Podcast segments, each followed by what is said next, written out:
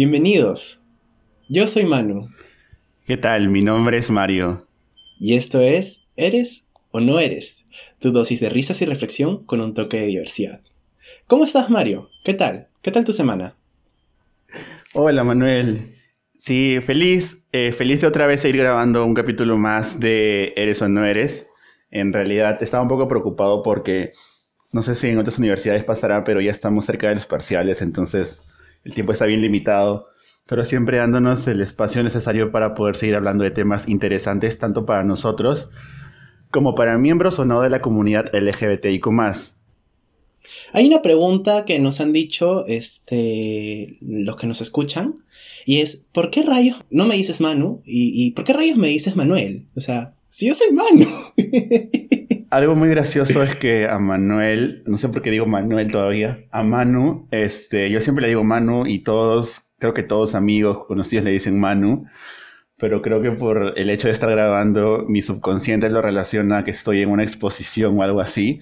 Entonces, la palabra que se le equivoca es Manuel y no Manu. Quizá ahorita te digo Manu y más adelante vuelva con lo de Manuel. Pero sí. Esa es demasiado gracioso. O sea, yo no entiendo. los tres episodios han salido con Manuel, Manuel, Manuel y ni un Manu. O sea, el que Justo se iba a decir. Manu. El podcast prácticamente dice con Manu y yo, Manuel, Manuel, Manuel, Manuel. bueno. Eh, el día de hoy tenemos un invitado muy, muy, muy especial.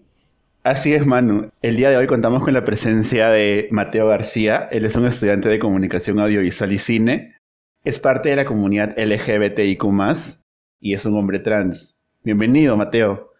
Hola, Mario. Hola, Manu. ¿Cómo has estado, Mateo? Eh, bien, tranquilo y emocionado porque es, es, la primera vez que voy a hablar sobre la comunidad LGBT siendo un hombre trans, ¿no? Claro, qué bien que estés muy emocionado. Nosotros también estamos muy felices de que hayas aceptado participar. Y bueno, te hemos traído porque el día de hoy eh, el episodio se titula Conociendo las vivencias de una persona trans. Y bueno, obviamente ni Mario ni yo vamos a hablar de eso porque somos personas cisgénero. Así que decidimos querer entrevistarte un poco más o menos, ¿no? Conocerte, conocer todo lo que has vivido y tus experiencias. Así que estamos muy, muy, muy agradecidos con que estés dándonos tu tiempo y tus ganas de participar. Y estamos más de seguro que va a ser algo muy bonito y que muchas personas quizás hay alguien que se identifique o que le guste bastante escucharte o sea, dentro de la comunidad LGBT, las personas trans eh, usualmente son como que las menos aceptadas, ¿no? O, también están un poco invisibilizadas. Y por eso creo que es importante. Eh, hablar sobre las personas trans, ¿no? Sí, es muy cierto. En realidad también Manuel y yo, desde un principio quisimos traer a alguien de la comunidad eh, trans, porque LGBTIQ más tiene varias letras, entonces queríamos dar un espacio para que tú, Mateo, puedas contarnos un poco de tus experiencias y tienes libre albedrío de tomar este espacio, apropiarte y ser libre de expresarte en realidad. Nosotros vamos a ser más aquí como unos entrevistadores y vamos a poder conocer tus vivencias y de eso ser un poco más empáticos que quizá en algunos temas que en un principio desconocíamos o veíamos de una forma diferente. Y bueno, queríamos comenzar, eh, quizás la gente que nos escucha no conoce mucho los conceptos claves y básicos para eh, entender ¿no? este, a la comunidad trans. ¿no? Por ejemplo, hablamos de sexo, hablamos de género y quizás muchas personas los asumen como sinónimos. No sé si nos podrías explicar un poco más la diferencia entre estos. Claro, o sea, hay varias, hay un montón de desinformación, ¿no? Sobre, sobre todos estos términos y bueno, eh, sexo, o sea, quiere decir eh, las características genéticas, hormonales, anatómicas, con la que una persona eh, nace, mujer u, u hombre, ¿no?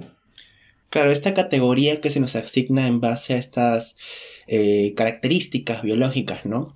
Y acá también tendríamos a las personas que no encajan en este binarismo, ¿no? En hombre-mujer. Claro. Y en género, o sea, vendrían a ser el conjunto de características relacionadas a la feminidad y a la masculinidad. Eh, más que todo de, o sea, ¿cómo, ¿cómo te define la sociedad? Claro, y esta no es natural ni fija en el tiempo, me parece, ¿no? Creo que tanto en la historia o incluso en lugares distintos geográficamente estos han ido variando, ¿no? Tienen una, un constructo completamente diferente. Y ya hablando más allá, conocemos términos como identidad de género o expresión de género, ¿no? ¿Qué significarían estos? Bueno, la identidad es, o sea, refleja más que todo cómo una persona se siente y se ve a sí misma, ¿no? Puede ser que la persona nazca biológicamente, ¿no? asignado hombre y se identifique como tal, que vendría a ser una persona cisgénero, o bueno, en este caso eh, yo por ejemplo soy o sea, un hombre trans que nací biológicamente eh, como bueno, mujer, pero no me identifiqué como tal, me, me identifico como hombre y vendría a ser eh, transgénero, ¿no?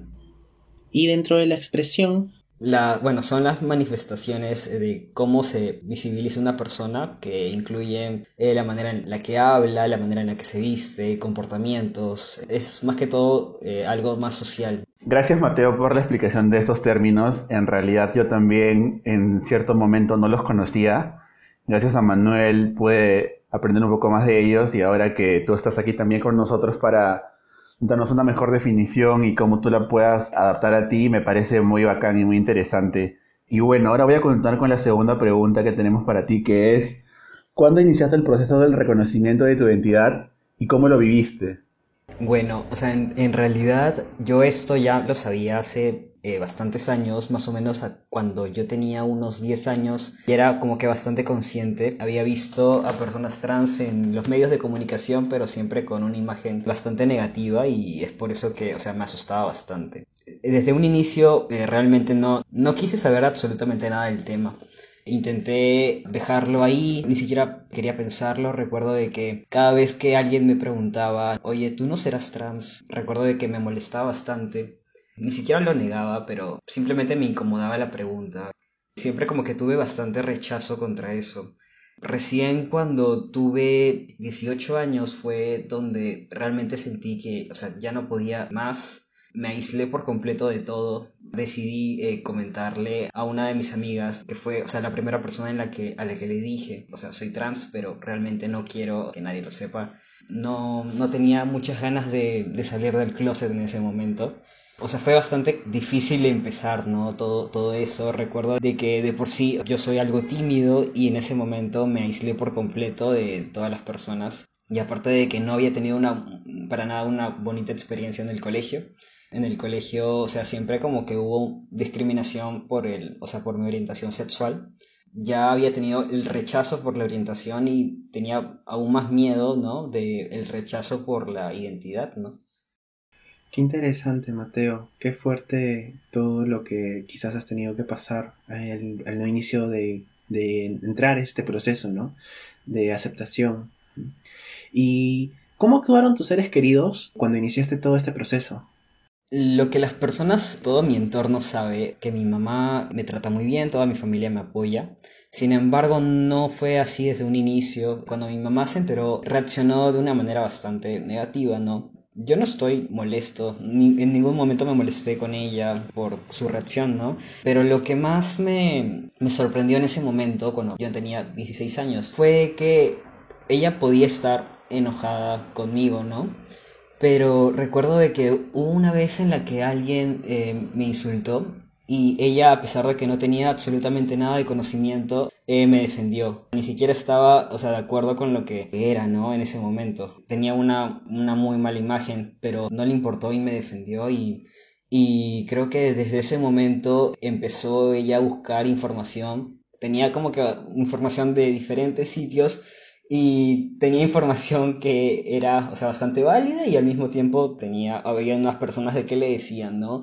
De que estaba enfermo, de que yo, le puedo ayudar, pero fue como que todo un, un, proceso en el que yo y mi mamá peleábamos constantemente. Eh, recuerdo de que ella se encerraba en su cuarto a llorar y yo realmente no sabía, o sea, qué hacer porque yo tampoco tenía la información necesaria para dársela y de por sí yo no tenía una buena relación con mi mamá en ese momento. Y, o sea, todo empezó con, o sea, con mi mamá en realidad. Ella fue la, la primera que supo.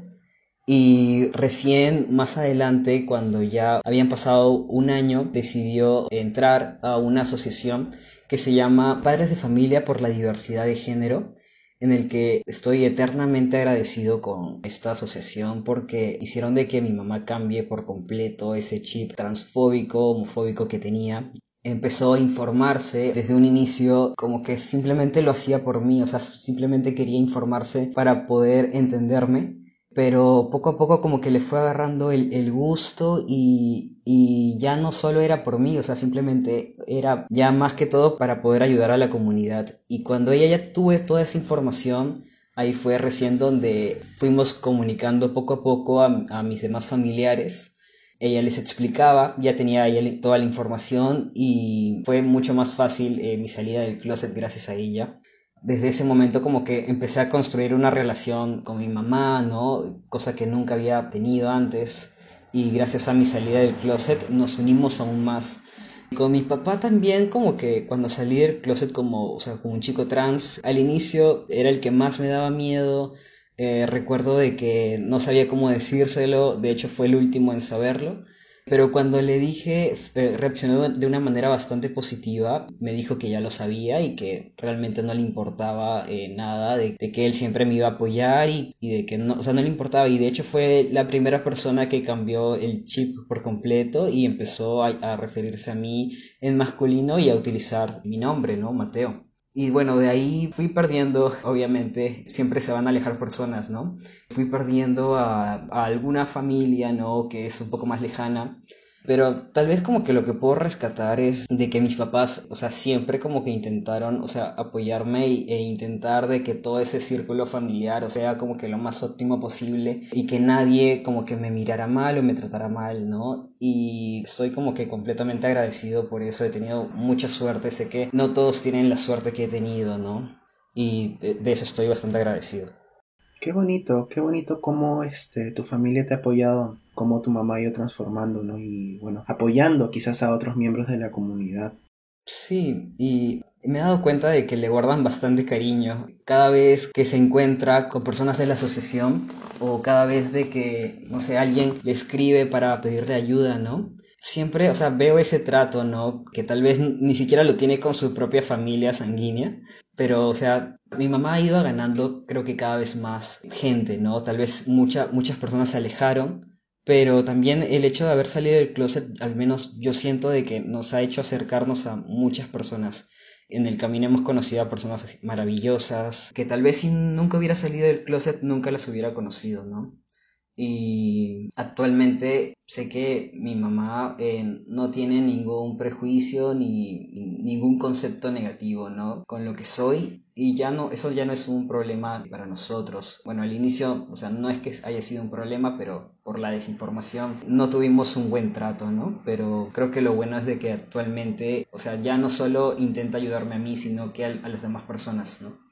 Qué bonito todo lo que mencionaste, en realidad me parece muy interesante, ¿no? Hay muchas personas de la comunidad LGTBIQ que pasan por muchos problemas y a veces no saben a dónde acudir y buscar ayuda, ¿no? Y estos espacios, más que todo en nuestro país, que tiene un sesgo de machismo, homofobia, LGTBI-fobia, son importantes, ¿no? Y, y que cada vez vayan creciendo y más que todo con padres de familia, que son los que van a tener que aceptar de una u otra forma que sus hijos son parte de la comunidad LGTBIQ es, me parece muy importante. Quizá en algún momento yo tenga la iniciativa de hablar de esos temas con mi mamá. Quizás lo hablo muy poco, por más que todo el hecho de que soy de una familia religiosa, pero creo que ella también, al igual que tu mamá, podría apoyarme y espero que, que sea así. Y quizá también hay casos en los que no nos apoyan, pero también como mencionaste tú, quizá miembros de nuestra familia se alejen por X motivos, pero siempre aparecen personas que van a estar con nosotros, que nos van a apoyar, personas maravillosas que, van a aportar siempre a,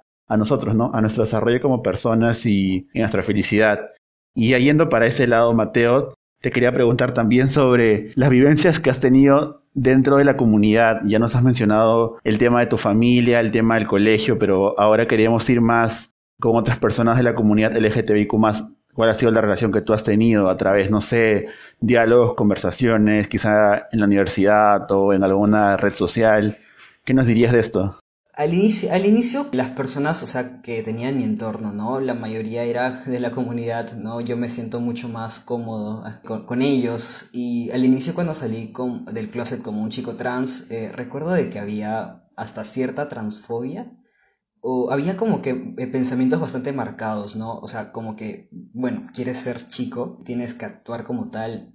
Recuerdo de que una vez uno de ellos, que es un, es un chico bisexual, me dijo, hay ciertas reglas para, para ser un chico. Y yo en ese momento realmente, recién estaba empezando mi proceso, ¿no?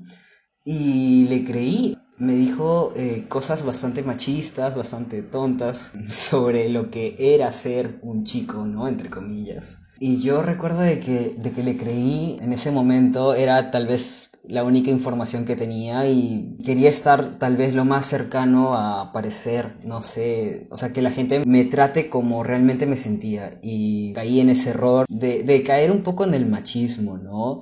Porque, o sea, intenté como que caer bastante en los estereotipos masculinos, ¿no?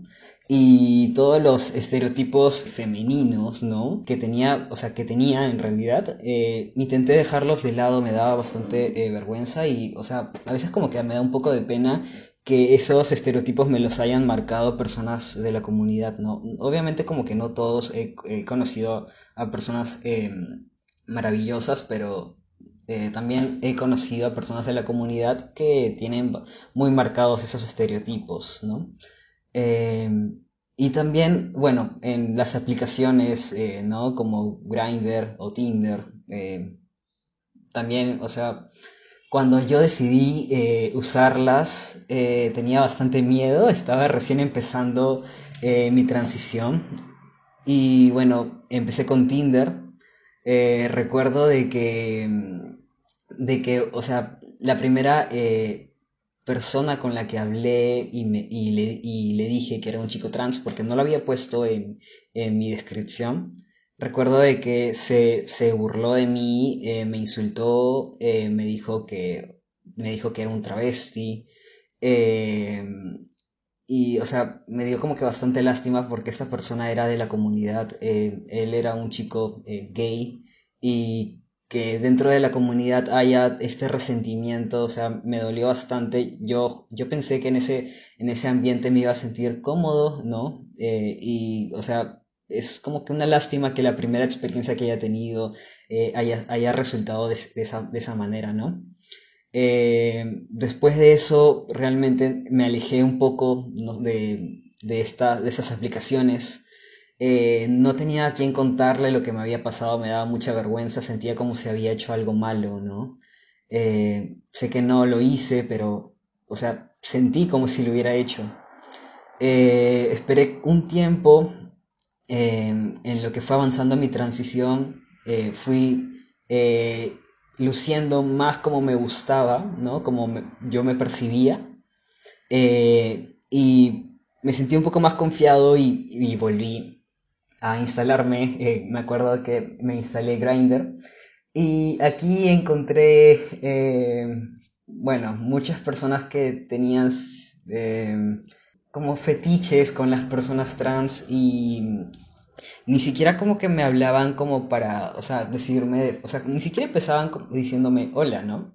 de frente como que me decían, ay, eres trans, yo siempre he querido estar con un chico trans, yo siempre he querido experimentar o me preguntaban o sea, cosas acerca de mis genitales que no tenían, no nada que ver, em, ¿no? O sea, obviamente de que me parecía una falta de respeto que me pregunten eso, ¿no? Ni siquiera, ni siquiera me saludaban de frente, me hacían esa clase de preguntas. Em, me sentí un poco como si me hubiera, me hubiera convertido en un objeto sexual, ¿no? Y me sentía de todos modos me sentía bastante culpable, no sabía en ese momento por qué. Mm, tenía como que bastantes inseguridades, las fui creando, ¿no? Eh, no me sentía muy empoderado, así que fui creando inseguridades eh, tanto en, en Grindr como en Tinder. Eh, pero bueno, o sea, poco a poco me fui dando cuenta que en realidad no tenía o sea, nada de la culpa, simplemente me había topado con las personas equivocadas y bueno, tengo la suerte de que en Tinder conocí como que también a personas así maravillosas Eh, tengo más amigos de Tinder en realidad. Eh, de hecho, conocí a Manu ahí. Eso no lo sabía. Ups. Em, y o sea, em, tengo, o sea, tuve esa suerte, ¿no? Porque Manu es una persona maravillosa, em, es un gran amigo. pero, o sea, también he, sacado cosas bastante positivas de, estas experiencias, ¿no? De, estas aplicaciones. Bueno, Mateo, eh, en primer lugar, muchas gracias por compartirnos esta, estas experiencias, ¿no? Yo considero que este, una persona que pertenece a la comunidad pero que a la vez no respeta a los miembros que son parte de la comunidad, realmente necesita pasar por un proceso de aprendizaje, ¿no? Necesita pasar por un proceso de concientización. También agradezco mucho que digas esas palabras tan bonitas de mí, en verdad yo considero que también tú eres un gran amigo y muy especial, la verdad también me has enseñado varias cosas. Qué malo que aún tengamos que seguir, este, seguir teniendo que encontrar personas eh, transfóbicas o quizás también homofóbicas eh, dentro de la misma comunidad. ¿no? Justo el, el tercer episodio hablábamos del tema masculinidades, que, que va muy ligado a esa vivencia que nos contaste, ¿no? De, que te decían que hay reglas para ser hombre, ¿no? Y hay cosas que tienes que evitar y no, cuando en realidad todo eso es un constructo, que tenemos que ser conscientes de ello y poder empoderarnos, ¿no? Para poder este, evitar que nos afecten. Y justo relacionado a este tema, viene una palabra que mencionaste, ¿no? Eh, empoderamiento y, también muy ligado eh, la visibilización, ¿no? Eh, ¿Qué opinas de esta visibilización? ¿Por qué es tan importante que las personas trans sean visibles? Por ejemplo, tenemos a, ahorita a Gaela, Gaela Cari Contreras. Yo la admiro bastante. Eh, es una mujer trans que está postulando al Congreso. Claro, yo también, yo también admiro bastante a, Gaela. Siento que da una muy buena imagen a la comunidad y de hecho utiliza, o sea, quiere utilizar su influencia para poder ayudarnos, ¿no? Eso es lo que, una de las cosas de que, de que más me agrada de ella, ¿no? Eh, creo que la visibilización es bastante importante porque muchas de las personas eh, tienen conceptos bastante erróneos sobre las personas trans, tienen conceptos muy negativos o estereotipados, ¿no? Eh, y siento de que al visibilizarnos, o sea, se van dando cuenta de que somos personas como cualquier otra, ¿no? de que, bueno, de que, de que simplemente somos eh, personas, ¿no? De que, de que no, no, siempre vamos a caer en los estereotipos que nos marcan, ¿no? Eh, y de que también podemos hacer cosas eh, tan, o sea, productivas como las que está haciendo Gael ahorita, que me parece maravilloso, la verdad. Me gustó mucho lo que mencionaste del tema de la visibilización. En estos últimos años dentro de nuestro país ha sido muy normal que muchas personas que son parte de la comunidad LGTBIQ y son parte se podría decir, son famosas a nivel nacional, han salido del closet. Sin embargo, conversando con otros compañeros y compañeras de la universidad, siempre me han mencionado que estas personas no hacen el esfuerzo necesario para dar a conocer las vivencias de la comunidad LGTBIQ, representarnos de una forma como lo hace Gaela. A mí, a mi parecer, también Gaela lo hace extraordinariamente, utilizando sus plataformas para levantar la voz, defender lo que ella cree, mientras hay otras personas que quizás no deberían estar obligadas, pero ya viendo la situación en la que se encuentra la comunidad dentro de nuestro país, al menos alzar la voz para algunos temas que quizás pueden hacernos daño a, nosotros. Y también creo que está muy relacionado a la influencia de los medios de comunicación. Como tú mencionaste también, eh, se tienen muchos estereotipos de la comunidad LGTBIQ y siempre me recuerda mucho los programas cómicos de televisión donde estereotipan bastante el término trans y lo manejan de una forma que de verdad hasta en cierto punto me parece una falta de respeto y que ellos aún no entienden que es una falta de respeto tanto para, para ustedes como para las demás personas de la comunidad LGTBIQ+. Y justamente eso, ¿no? Nosotros no tenemos representación, o quizás también había escuchado, viendo algunos videos en internet, que la, comunidad, la comunidad LGTBIQ no tiene, por ejemplo, cuando son niños o jóvenes, no siempre tienen alguien en quien como seguir como ejemplo alguien de la comunidad que diga, pucha, ha hecho esto y me identifico con eso, no como las personas heterosexuales. Y ya yendo para ese lado, te quería preguntar, eh, ¿qué le dirías tú a las personas que recién están comenzando en el proceso de descubrir su identidad? que quizá no tienen alguien con quien identificarse y quizás escuchando este podcast puedan ya tener un poco más claro las ideas que están dentro de su, de su cabeza, ¿no? ¿Qué les dirías tú? Pues que, bueno, en realidad es un proceso eh, bastante duro, ¿no? O sea, no, ahorita no puedo, yo no puedo garantizar de que las personas eh, no se vayan a alejar, ¿no? O, eh, o sea, a lo largo, creo que, y aparte de que cada transición es única, ¿no? muchas personas se van a ir alejando, ¿no? por, cuando, o sea, cuando, cuando, cuando pase este proceso de, transición, ¿no?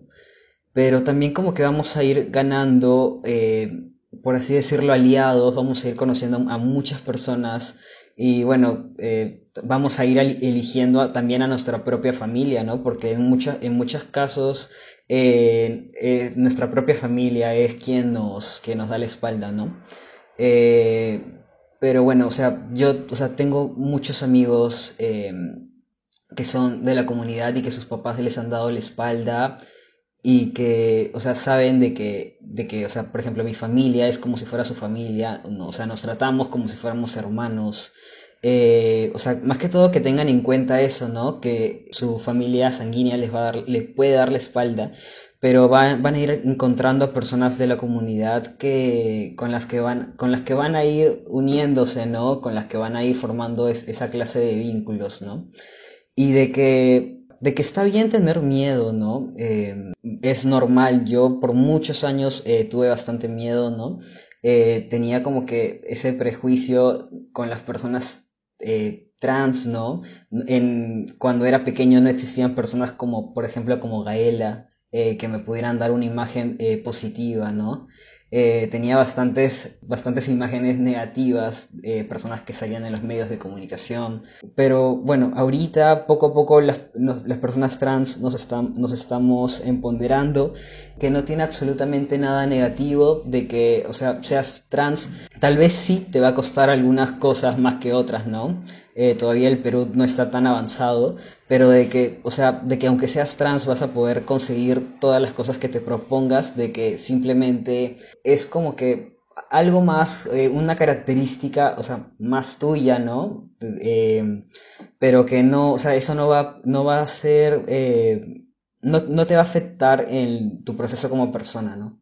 Qué bonitas palabras, Mateo. Muchas gracias, en serio. Gracias, Mateo por contarnos tus experiencias, en realidad la valoramos bastante y creo que las personas que nos escuchan también hemos aprendido un poco más de, a través de ti sobre la comunidad trans y eso a mí me trae mucha alegría visibilizar y tener estos espacios para poder hablar de estos temas que no se hablan mucho como tú mencionaste, no, no tener alguien identificarse o que pase lo mismo que tú y esperemos que alguien a alguien le llegue este podcast y pueda sentirse más, más confortado por todo lo que tú estás mencionando.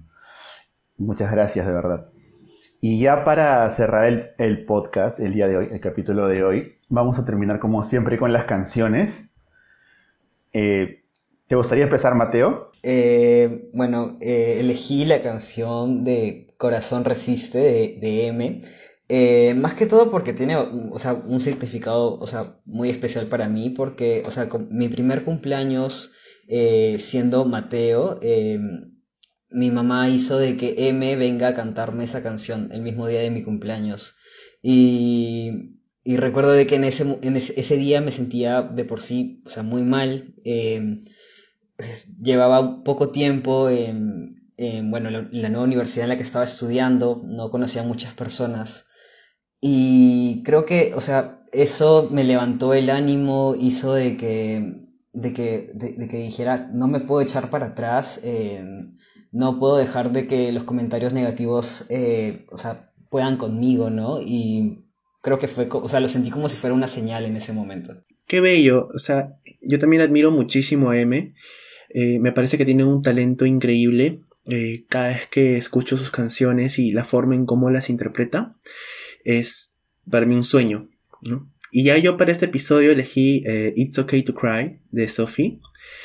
También tiene un talento enorme, enorme, y esta canción me hace conectar mucho con, mis, emociones, ¿no? Este, está bien este, llorar y sentirse triste y, no sé, para mí es muy especial también, ¿no? Además de que Sophie este, es, es, trans, entonces creo que va también bonito con, con el tema que estamos hablando hoy día. Sí, Manu, la verdad a mí también me gusta mucho Sophie.